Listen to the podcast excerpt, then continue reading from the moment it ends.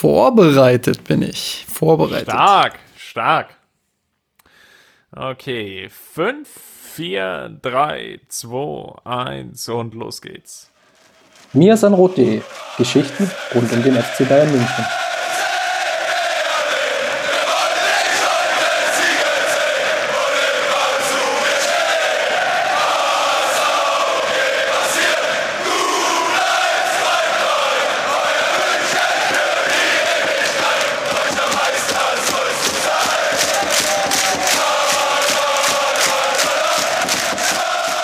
Servus, herzlich willkommen zum Mir sind Rot Podcast, Folge 127.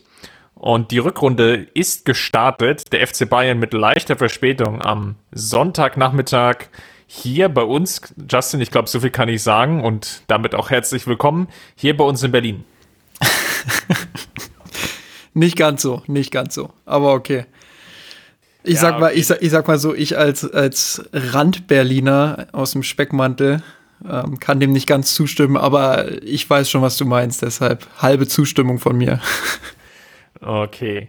Und du hast es dir ja nicht nehmen lassen und bist raus in die Kälte gefahren ins Olympiastadion.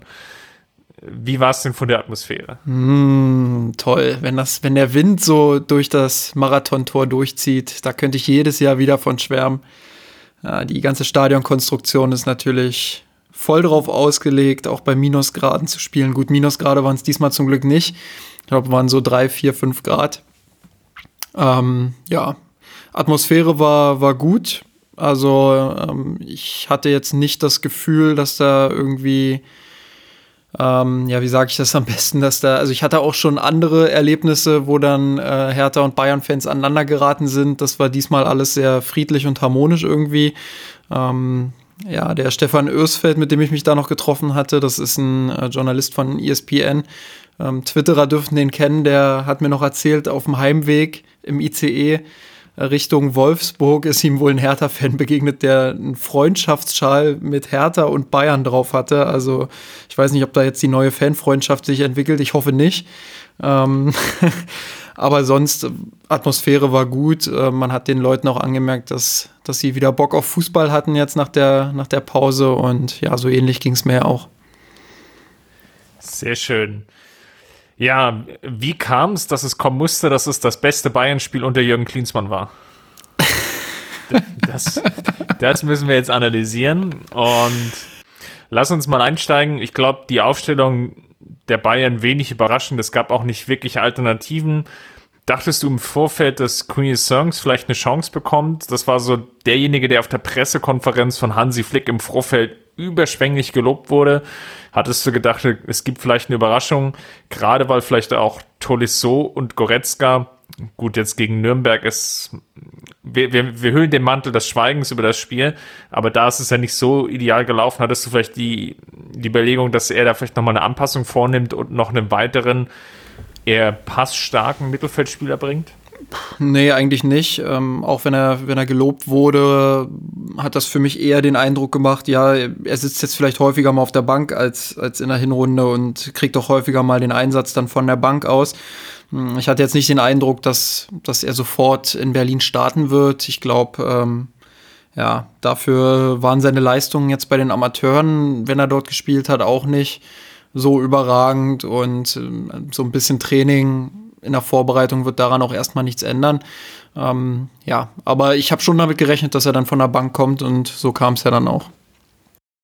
Ist eine unglaublich schwierige Partie so zum Analysieren, weil ich weiß nicht, wie es dir ging, aber die ersten 45 Minuten waren, haben mich sehr daran erinnert, an das Hansi Flick, ähm, ja, startende Bayern sage ich es jetzt mal so. Ähm, ich hatte so sehr, sehr viele Erinnerungen an das Piraeus-Spiel, was ja seine erste Partie war als Bayern-Trainer. Ähm, was auffällig war, natürlich ganz klar, Hertha hatte jetzt wenig Interesse daran, sich einen offenen Schlagabtausch zu liefern, sondern die wollten kompakt stehen. Die hatten einen klaren Plan, wie sie agieren wollen. Und Bayern wiederum hatte, glaube ich, die Marschrichtung ins Stammbuch geschrieben bekommen von Hansi Flick. Ähm, macht jetzt nicht zu viel, riskiert nicht zu viel. Das war besonders vielleicht auffällig bei den beiden Außenverteidigern, sowohl Davis als auch Pavard, haben sich am Anfang doch sehr, sehr stark zurückgehalten. Ähm, auch durch die Mitte gab es jetzt wenig Klatsch und Pass, also Risikozuspiele waren eher selten zu sehen.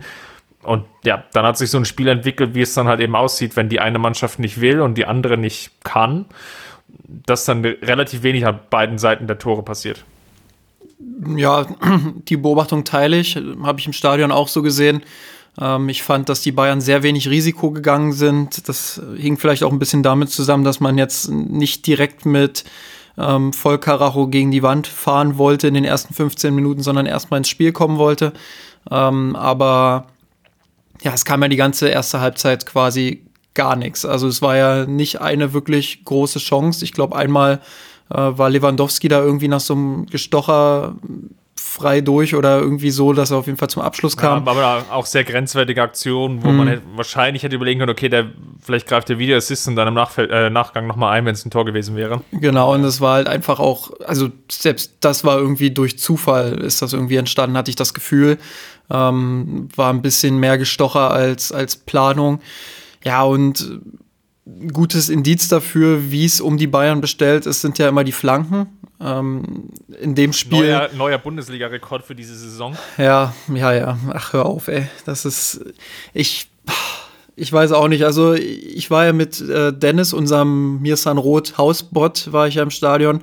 Und ich habe nach 15 Minuten schon gesagt, das wird heute ein All-Time-Rekord von 50, 60 Flanken oder so. Also ähm, katastrophal. Und das waren ja nicht mal irgendwie Flanken, wo man sagt, okay, das macht jetzt Sinn, dass sie das machen, sondern das waren eher so aus Drucksituationen heraus einfach mal in den Strafraum geholzt und dann gucken wir mal, ja, was passiert. Vielleicht kriegen wir ja einen zweiten Ball irgendwie durch Glück, aber nicht mal der kam ja. Also es war ja nicht mal so, dass wenn Hertha den Ball geklärt hat, dass man dann am Strafraum sofort zur Stelle war, sondern man musste sich dann mal erst noch mal neu sortieren. Strafraumbesetzung hat nicht gepasst, Besetzung um den Strafraum herum fürs Gegenpressing auch nicht. Ja, und dann, dann entsteht halt so ein Spiel wie in den ersten 45 Minuten. Und ähm, wie du schon gesagt hast, Hertha wollte nicht. Äh, ich glaube, wenn drei oder vier Herthaner mal über der Mittellinie waren, dann war es viel. Habe ich selten gesehen. Und ähm, da die keinen Bock auf Angreifen hatten und sich das nicht zugetraut haben, ja, haben, haben die Bayern halt sich den Ball hin und her geschoben im berühmten U. Die Achter nicht eingebunden bekommen. Thiago hatte ab und zu mal einen Geistesblitz, aber sonst gar nichts und wirklich sehr, sehr maues Spiel. Ähm, ja, und äh, ja, ich würde fast sagen, so ein typischer Winterkick in Berlin. Lass uns vielleicht noch mal einmal bei den Flanken bleiben. Ähm, ich glaube, der Kritikpunkt ist gar nicht so sehr die, die Flanken an sich, weil du ja mit Goretzka, Lewandowski, vielleicht auch mit Abstrichen sogar Peresic und Müller hast du ja zumindest jetzt Spiele, die relativ hochgewachsen sind. Also das war zumindest ja noch nachvollziehbarer.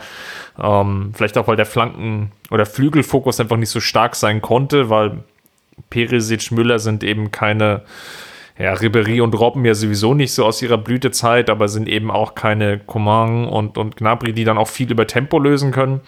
Ähm, von daher sicherlich nachvollziehbar, dass man das versucht hat, ein bisschen anders aufzuziehen. Was da aber nicht funktioniert hat, war die Flankenauswahl. Ähm, da waren viele Halbfeldflanken dabei, du hast es jetzt schon indirekt angesprochen. Und daraus sind häufig so leichte Kontersituationen entstanden. Ich erinnere mich an irgendein so Ding, wo Boateng und, und, und Müller da so ja, so im rechten Halbfeld das Ding einfach so auf, auf, auf gut Glück reinschlagen mit den besten Wünschen an alle. Ähm, und dann aber gleichzeitig halt Riesenräume natürlich öffnen für äh, mögliche Konter. Und das war, glaube ich, auch natürlich die Taktik von Hertha.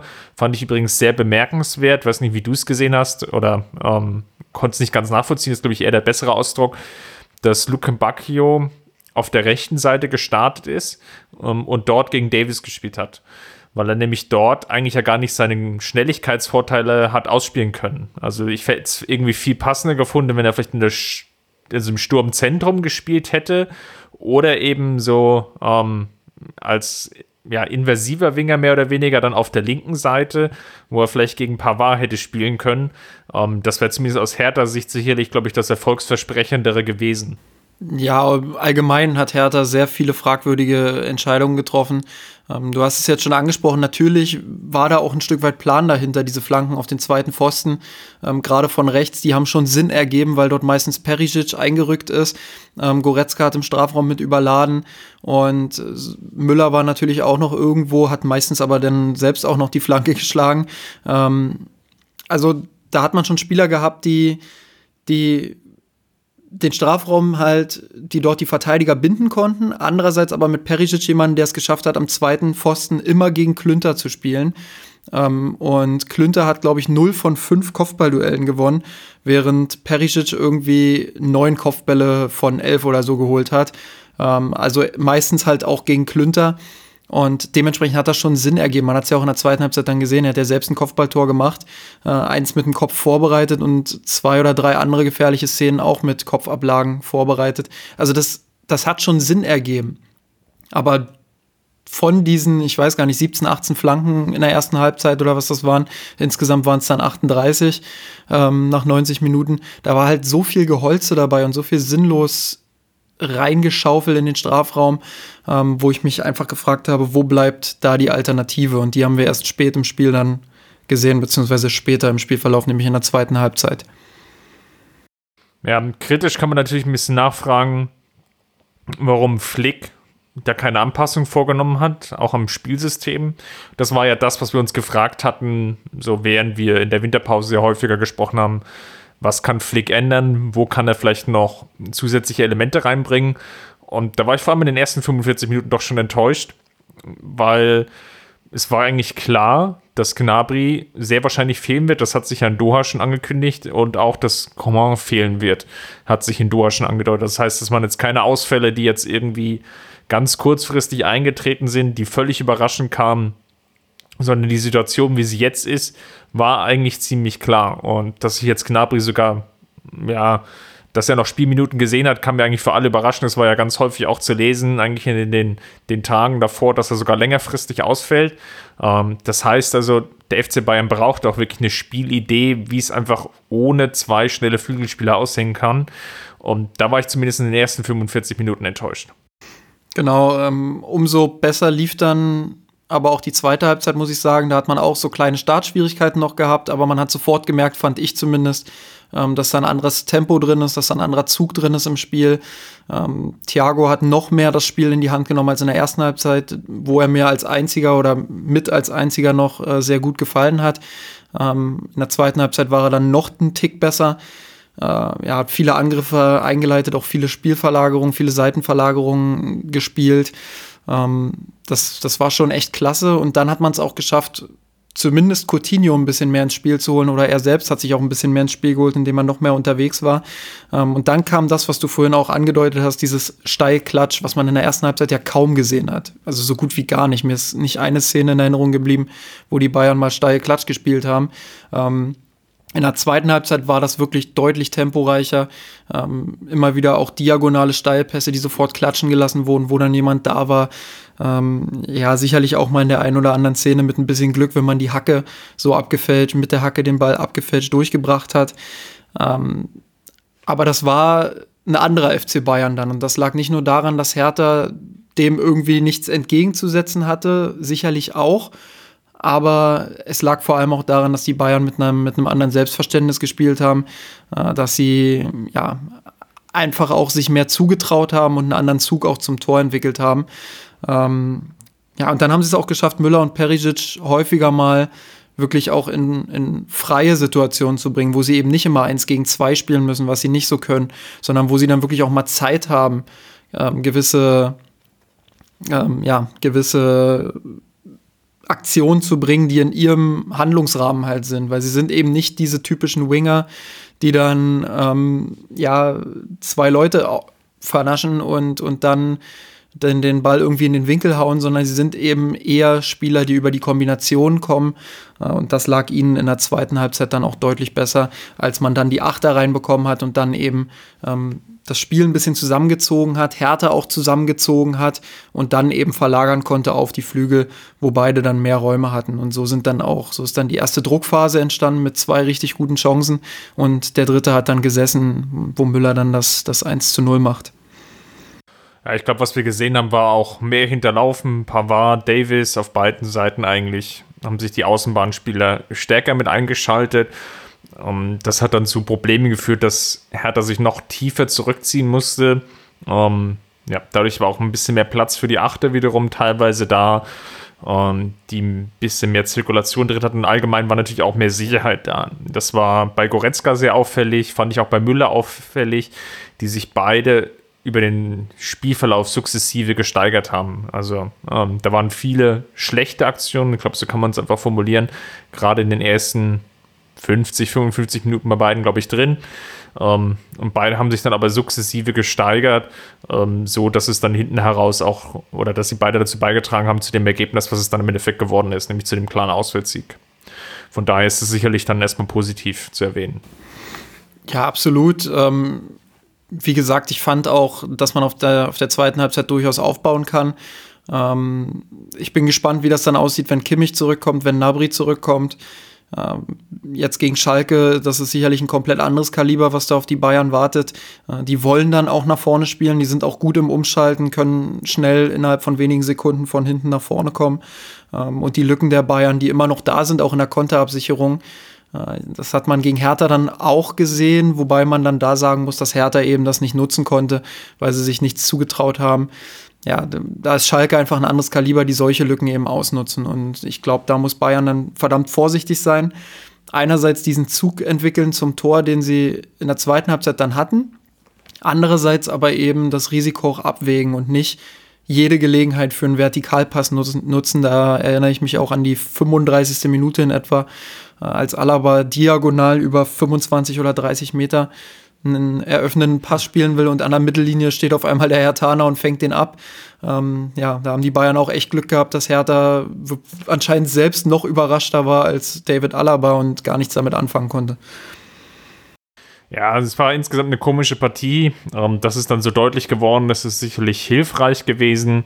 Ähm, ja, in der Summe dennoch schwierig. Ähm, ich sehe so leichte Baustellen, auch wenn ich natürlich jetzt die Phase so sehe vor der Winterpause und jetzt auch danach.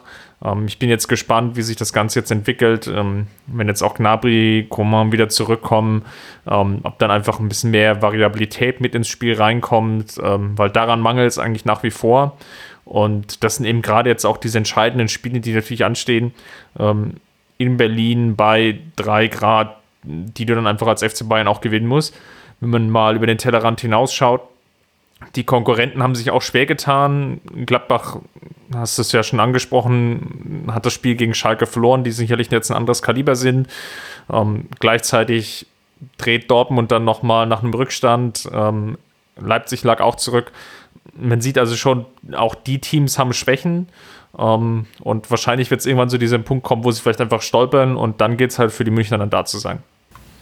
Ja, dem ist wenig hinzuzufügen. Ich würde gerne noch eine Sache äh, mit reinbringen, die mich unter der Woche, ich glaube letzte Woche war es sogar, auf Facebook erreicht hat. Da hat uns Simon Hirsch nämlich gefragt, ähm, beziehungsweise er hat uns so ein bisschen Feedback gegeben, dass wir Thiago und Kimmich ja immer, also wenn wir eine optimale Mannschaft bauen, dann, dann ist die meistens um Thiago und Kimmich herum. Ähm, er sieht in den beiden aber auch ähm, durchaus Probleme oder Probleme, die damit zusammenhängen, dass der FC Bayern auch Leistungsschwankungen hat und stellt die These in den Raum, dass beide nicht die Spieler sind, die wir in ihnen sehen, nämlich Spieler, die das Spiel offensiv und defensiv lenken können und dass so einer ähm, dem FC Bayern neben einem Thiago oder Kimmich eben noch fehlt. Ähm, das fand ich ganz spannend und würde dich erstmal bitten, dazu deine Meinung zu äußern, wie, wie du die Debatte darum siehst.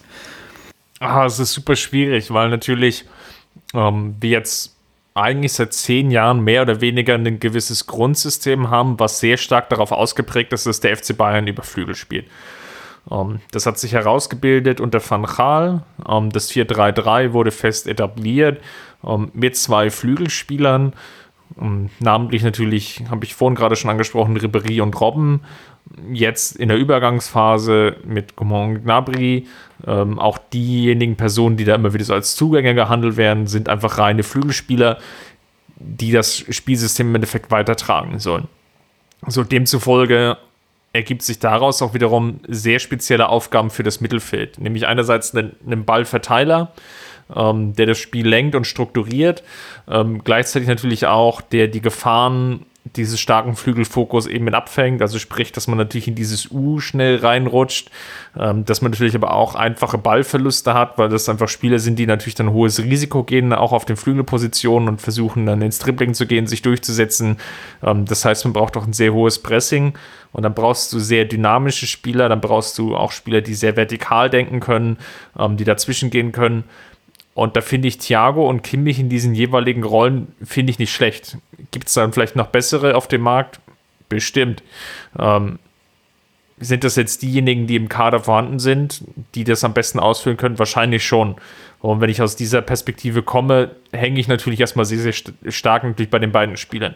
Ich kann es aber auch durchaus nachvollziehen, ähm, dass es Meinungen gibt, die sagen, neben den beiden oder einer von den beiden braucht es vielleicht noch einen, einen, weiteren sehr strukturorientierten Spieler, vielleicht auch einen sehr, sehr passstarken Spieler, ähm, der noch stärker lenkt, ähm, der die beiden auch entlastet ähm, oder der einen von beiden entlastet, um dann die, die Ballzirkulation noch stärker zu haben.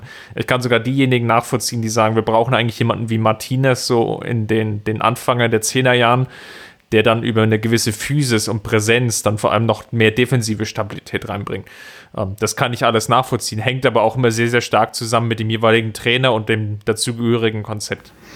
Ich glaube, wenn man sich jetzt ein Mittelfeld malen könnte, oder wenn man sich einen Mittelfeldspieler zusätzlich noch malen könnte zu den beiden, ähm, dann wäre es tatsächlich so eine Busquets-Variante. Jemand, der das Spiel diktieren kann, der wirklich äh, herausragendes Passspiel hat, der eine herausragende Vision auch hat, also Dinge vorhersieht, ähm, die du nicht mal am Fernsehen, am Fernsehgerät irgendwie schon vorhersehen kannst. Ähm, also so ein Spieler, der aber gleichzeitig eben auch eine extreme Präsenz in den Zweikämpfen hat, der wirklich physisch stark ist, der viele Zweikämpfe gewinnt, ähm, omnipräsent fast schon im Zentrum ist.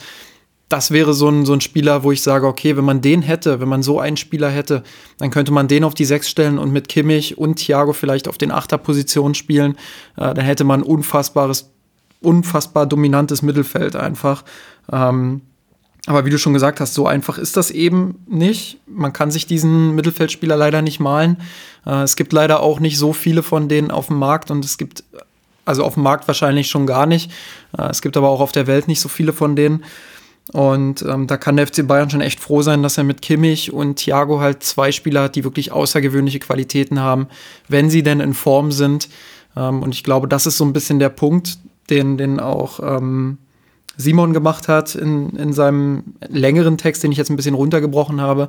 Ähm, natürlich war Thiago jetzt zuletzt nicht immer so in Form. Und also er war nicht so schlecht, wie er teilweise gemacht wurde, aber er war halt auch weit von dem entfernt, was er kann. Und was er kann, hat er jetzt gegen Hertha angedeutet.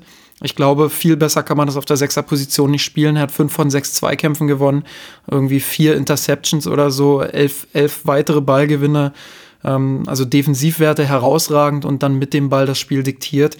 Ähm, ich würde sogar mal ausprobieren, an Flickstelle Thiago auf der 6 zu belassen und Kimmich vielleicht als Achter zu bringen, also ein bisschen in einer höheren Rolle, ähm, weil Kimmich ist schon auch ein Spieler, der so ein bisschen Dynamik nach vorn reinbringen kann, ähm, der so ein bisschen nicht ganz so Goretzka-artig, aber schon auch den Drang hat, dann mal in den Strafraum mit, mit reinzugehen.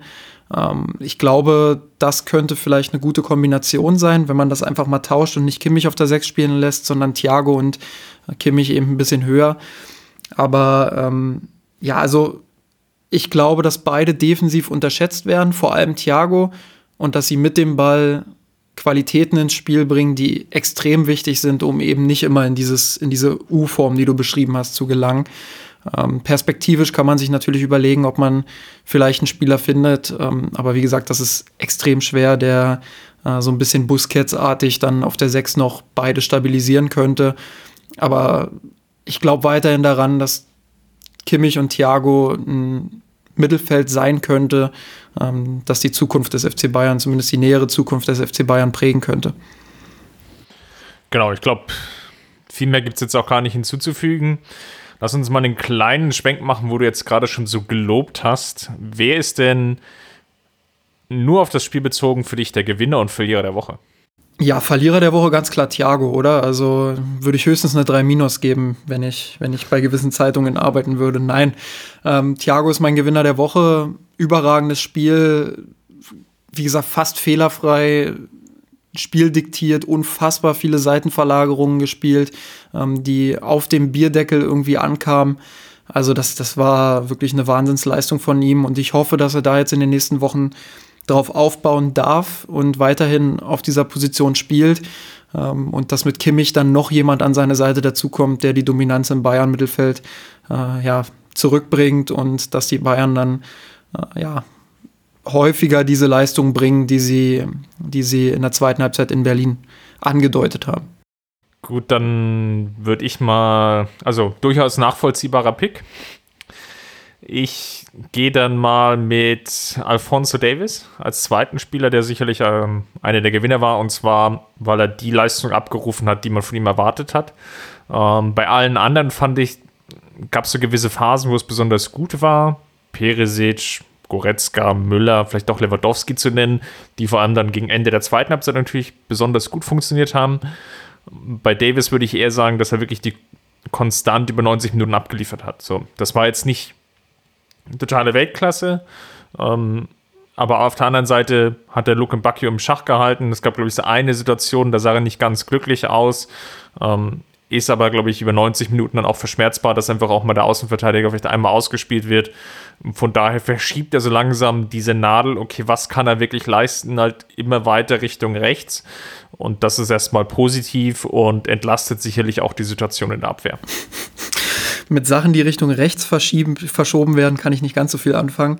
Ähm, aber. Ja, wenn, wenn rechts jetzt gut ist auf unserer Skala, ja. rechts, so rechts ist ganz selten gut, aber ich weiß schon, was du meinst. Ähm, ich würde dir sogar ein kleines bisschen widersprechen. Ähm, ja, ich fand seine Leistung auch wieder gut und das ist wirklich jetzt auch Meckern auf ganz, ganz hohem Niveau. Davis ist immer noch ein junger Spieler, das weiß ich alles. Ähm, aber im Kontext der letzten Davis-Leistungen war es nicht so überragend wie in den, in den letzten Spielen der Hinrunde. Ähm, er hat ein bis zweimal leicht gewackelt hinten und hat sich das ein oder andere Mal zu viel festgedribbelt vorne, war ein bisschen zu verspielt. Aber wie gesagt, das ist Meckern auf ganz hohem Niveau und äh, ich kann den Pick trotzdem nachvollziehen, weil da wieder auch wirklich ganz viele sensationelle Aktionen mit bei waren. Äh, ich erinnere mich da zum Beispiel, als er getunnelt wurde und alle denken, jetzt ist der Herr Tana vorbei und auf einmal kommt Davies da wieder von hinten angespotet und führt den zweiten Zweikampf gegen den dribbelnden Herr Tana äh, und holt sich den Ball zurück. Ähm, das sind schon Szenen, die sind irgendwo einzigartig und sein Tempo, mit dem er da agiert, das ist schon bemerkenswert. Ja, und man hat das Gefühl, er, er lebt sich immer mehr ein in dieser Bayern-Mannschaft und ich bin echt gespannt, wie das dann aussieht, wenn Hernandez wieder da ist. Hätte sicherlich vielleicht noch ein lobendes Wort auch Manuel Neuer nennen können, der gegen Köpke dann nochmal überragend gut gehalten hat. Ja, aus der Kälte.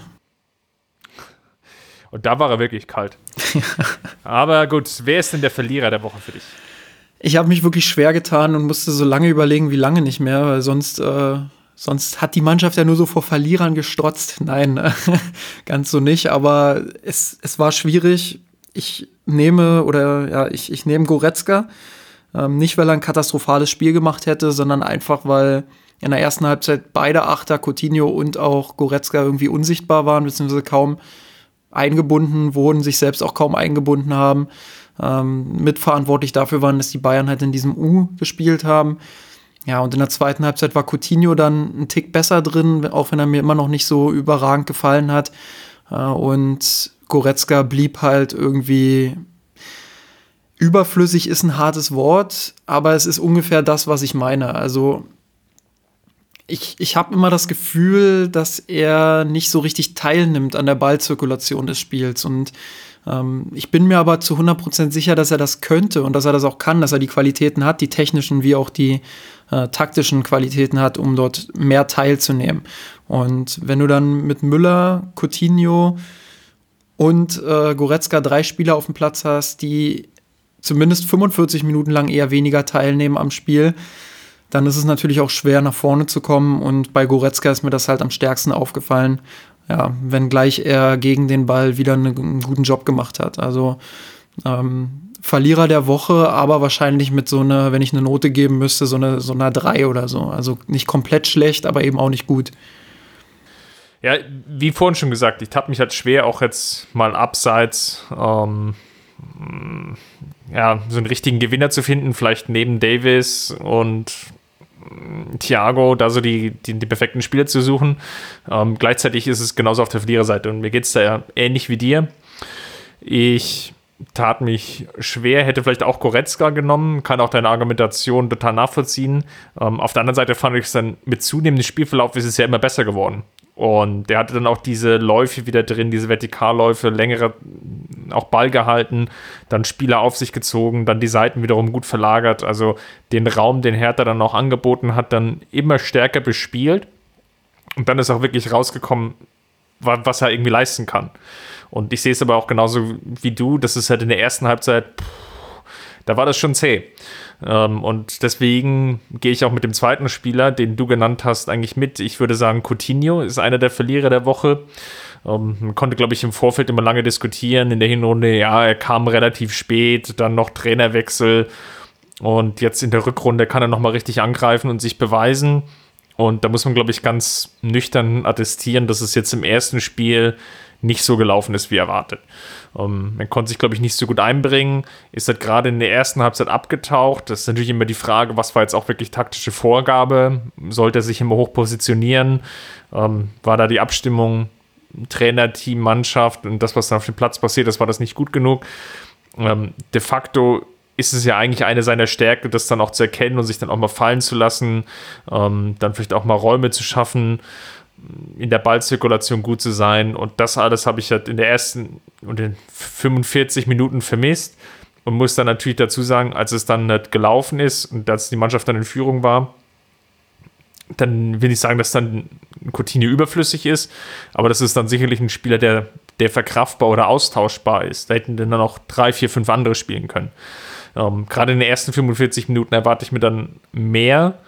Ähm, mehr heißt jetzt nicht immer Assists oder Tore, sondern einfach ähm, Struktur schaffen im Spiel. Ja? Gegner auf sich ziehen, ähm, kann ja genauso gut oder genauso oder ja, mindestens genauso wichtig sein, dass er vielleicht zwei, drei Spieler bindet, ähm, wodurch dann andere Spieler die Räume bekommen. Und das fehlte halt. Und so langsam frage ich mich halt wirklich immer stärker, ähm, wie das im Sommer im Endeffekt mit ihm weitergehen kann.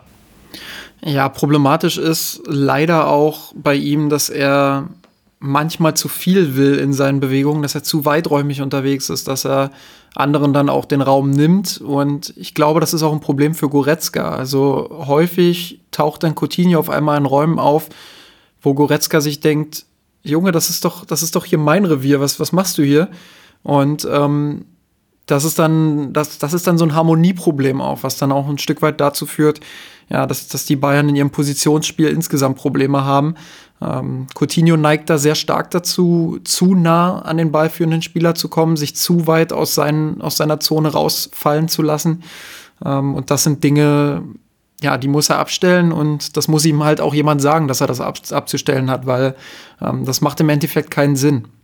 Und äh, wenn er sich zum Beispiel auch tief in Thiagos Raum fallen lässt, dann kriegt er vielleicht den Ball, aber kann selbst damit nicht so viel anfangen, weil er natürlich vorne eine Position freigemacht hat, äh, die normalerweise als Anspielstation dienen soll. Und das sind so Sachen, die gefallen mir bei ihm leider auch nicht.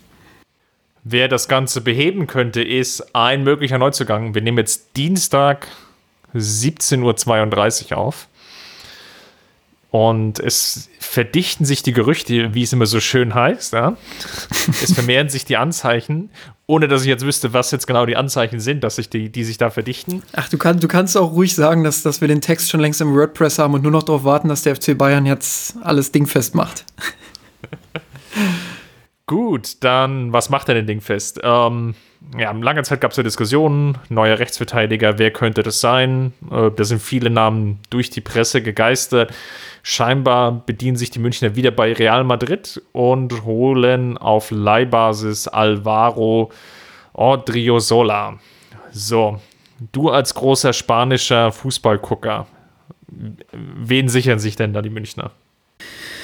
Ähm, ich fange mal mit seiner Zeit bei Real Sociedad an, weil dort war er wirklich also ein Riesentalent ist da aufgeblitzt in ihm, fand ich. Ähm, ein Spieler, der in der Offensive viele Dribblings geführt hat, auch viele Dribblings gewonnen hat, der viel Dynamik reingebracht hat durch Läufe in die Tiefe und das nicht nur mit Läufen hinter dem Flügelspieler entlang, sondern eben auch diagonal mal in den Strafraum rein.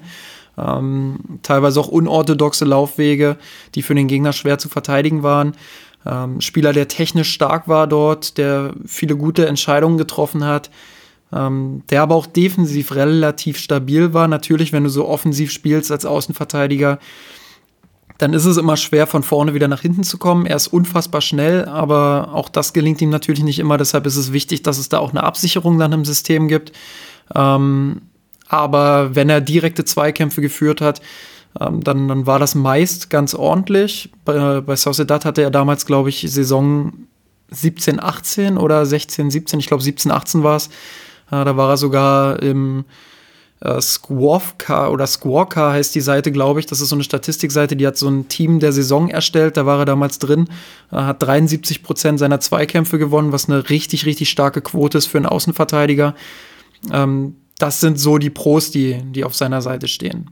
Leider. Damals, damals vier Tore auch aufgelegt in der Saison, was jetzt nicht überragend ist, wenn man so überlegt, na gut, 35 Saisonspiele, andererseits wiederum nur bei Sociedad. Ja. Ähm, also im aufstrebenden Mittelfeldteam damals. Ja. Ja, also für Real hat er ein paar mehr Torbeteiligungen gehabt. Ich glaube, in 27 Pflichtspielen waren es elf direkte Torbeteiligungen. Ähm, aber ja, unabhängig von diesen Zahlen halt ein Spieler, der sehr viel Drang nach vorne entwickelt ähm, und da auch für Überraschung sorgen kann. Das hat er bei Real Madrid aber leider nicht so beweisen können. Also er hat nicht dieses Niveau ähm, oder seine Fähigkeiten auf ein neues Niveau tragen können dort. Äh, konnte sich nie so richtig einleben in dieser Mannschaft. Hat es natürlich auch schwer gehabt mit Cavachal direkt vor sich. Aber selbst als der schwächelte, ähm, ist es Odriozola nicht gelungen, ja, diese Schwächephase für sich zu nutzen und Cavachal vielleicht so richtig Druck zu machen. Ähm, komischerweise auch gerade in der Entscheidungsfindung extrem komisch gewesen. Also so mit dem Kopf durch die Wand, so ein bisschen dieses Douglas Costa-Dribbling, wenn man so will.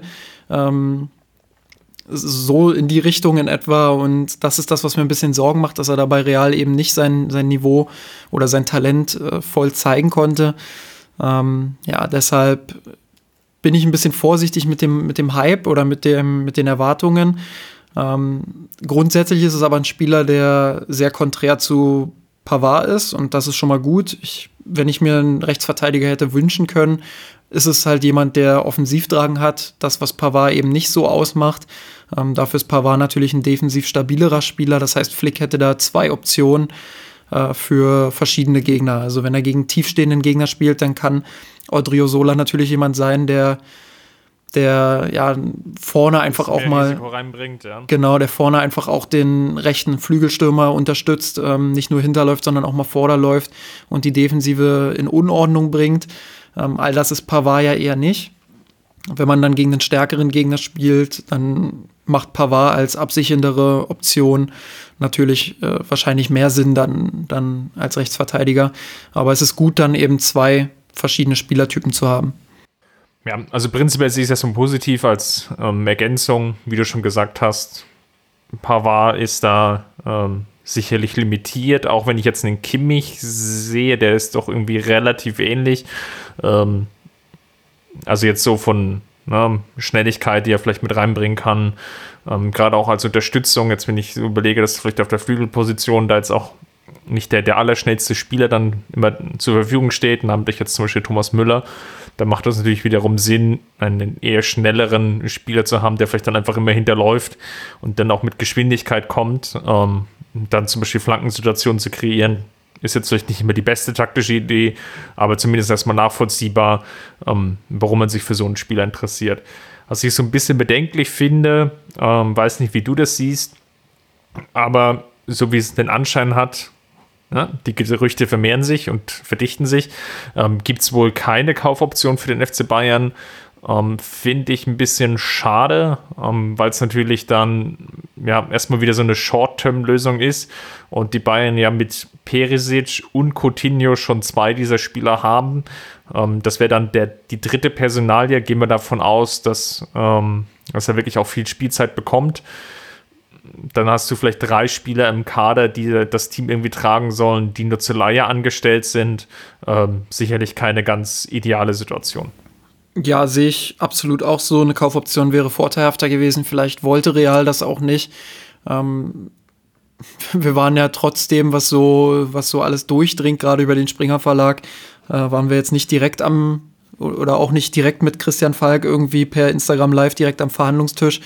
Ähm, Soweit sind wir leider noch nicht, aber ja, kann durchaus sein, dass Bayern dann gesagt hat, okay, dann machen wir es halt trotzdem. Und dass sie ein bisschen darauf spekulieren, dass sie einerseits gute Verbindungen nach Madrid haben. Also da sind ja schon, da ist ja schon der ein oder andere Deal über den Tisch gegangen, wo man sagt, oh, das war jetzt aber schon relativ günstig für den jeweiligen Verein. Da sage ich bloß Toni Kroos von Bayern zu Madrid ähm, als Beispiel, aber auch andere Transfers. Ja, und gleichzeitig spekuliert man vielleicht auch darauf, dass Real ab Sommer dann drei Verteidiger hätte. Drei Rechtsverteidiger mit Cavachal, Hakimi, der ja nur an Dortmund ausgeliehen ist, und eben jetzt äh, Odriozola, wenn der eine gute Rückrunde spielen sollte, dann findet man ähm, als FC Bayern mit Real Madrid bestimmt eine gute Lösung. Also würde ich da jetzt auch nicht zu viel Negativität rein interpretieren, aber eine Kaufoption wäre schon noch ein schönes ja, wie sagt man, eine schöne Kirche, Kirche auf der Torte gewesen. Eine Kirsche, so, jetzt habe ich es. eine Kirche auf der Torte ist natürlich auch schön. Gut, dann lass uns mal überraschen, ähm, ob und wie das dann kommt. Ähm, Wenn es dann offiziell gemacht wird, lest oder habt ihr es schon gelesen auf Mir Rot, dann hattet ihr hier zumindest jetzt eine zeitnahe Einschätzung.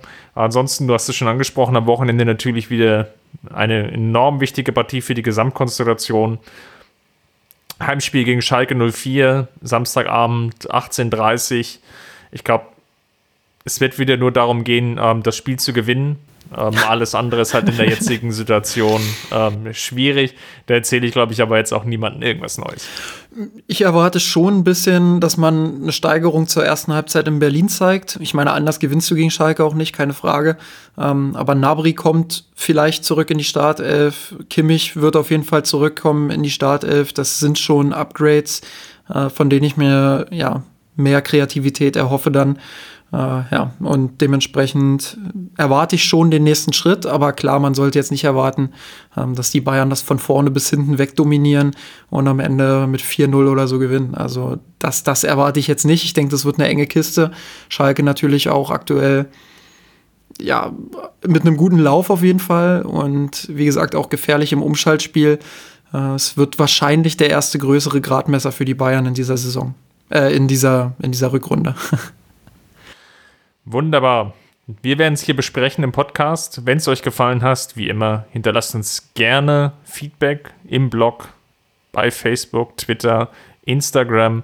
Natürlich auch gerne bei iTunes. Hinterlasst uns dort ein paar Sternchen. Das hilft uns einfach wiederum auf der Plattform gesehen zu werden. Ja, ansonsten, Justin, das war wie immer eine Freude. Wir sind gut, glaube ich, auch reingekommen ins neue Jahr und ich freue mich schon auf nächste Woche. so geht es mir auch, ja. Hört es sich nicht so an, aber trotzdem. Servus, ciao. Bis dann, ciao. Wir haben den Kampf gewonnen, den Thron erklommen, der Haien hat's gemacht. Ich hab geträumt von dir, von unserer Weltpläne. Wir haben den Kampf gewonnen, den Thron erklommen, der Haien hat's gemacht geträumt von dir, von unserer Weltpläne. Wir haben den Kampf gewonnen, den Thron erklommen.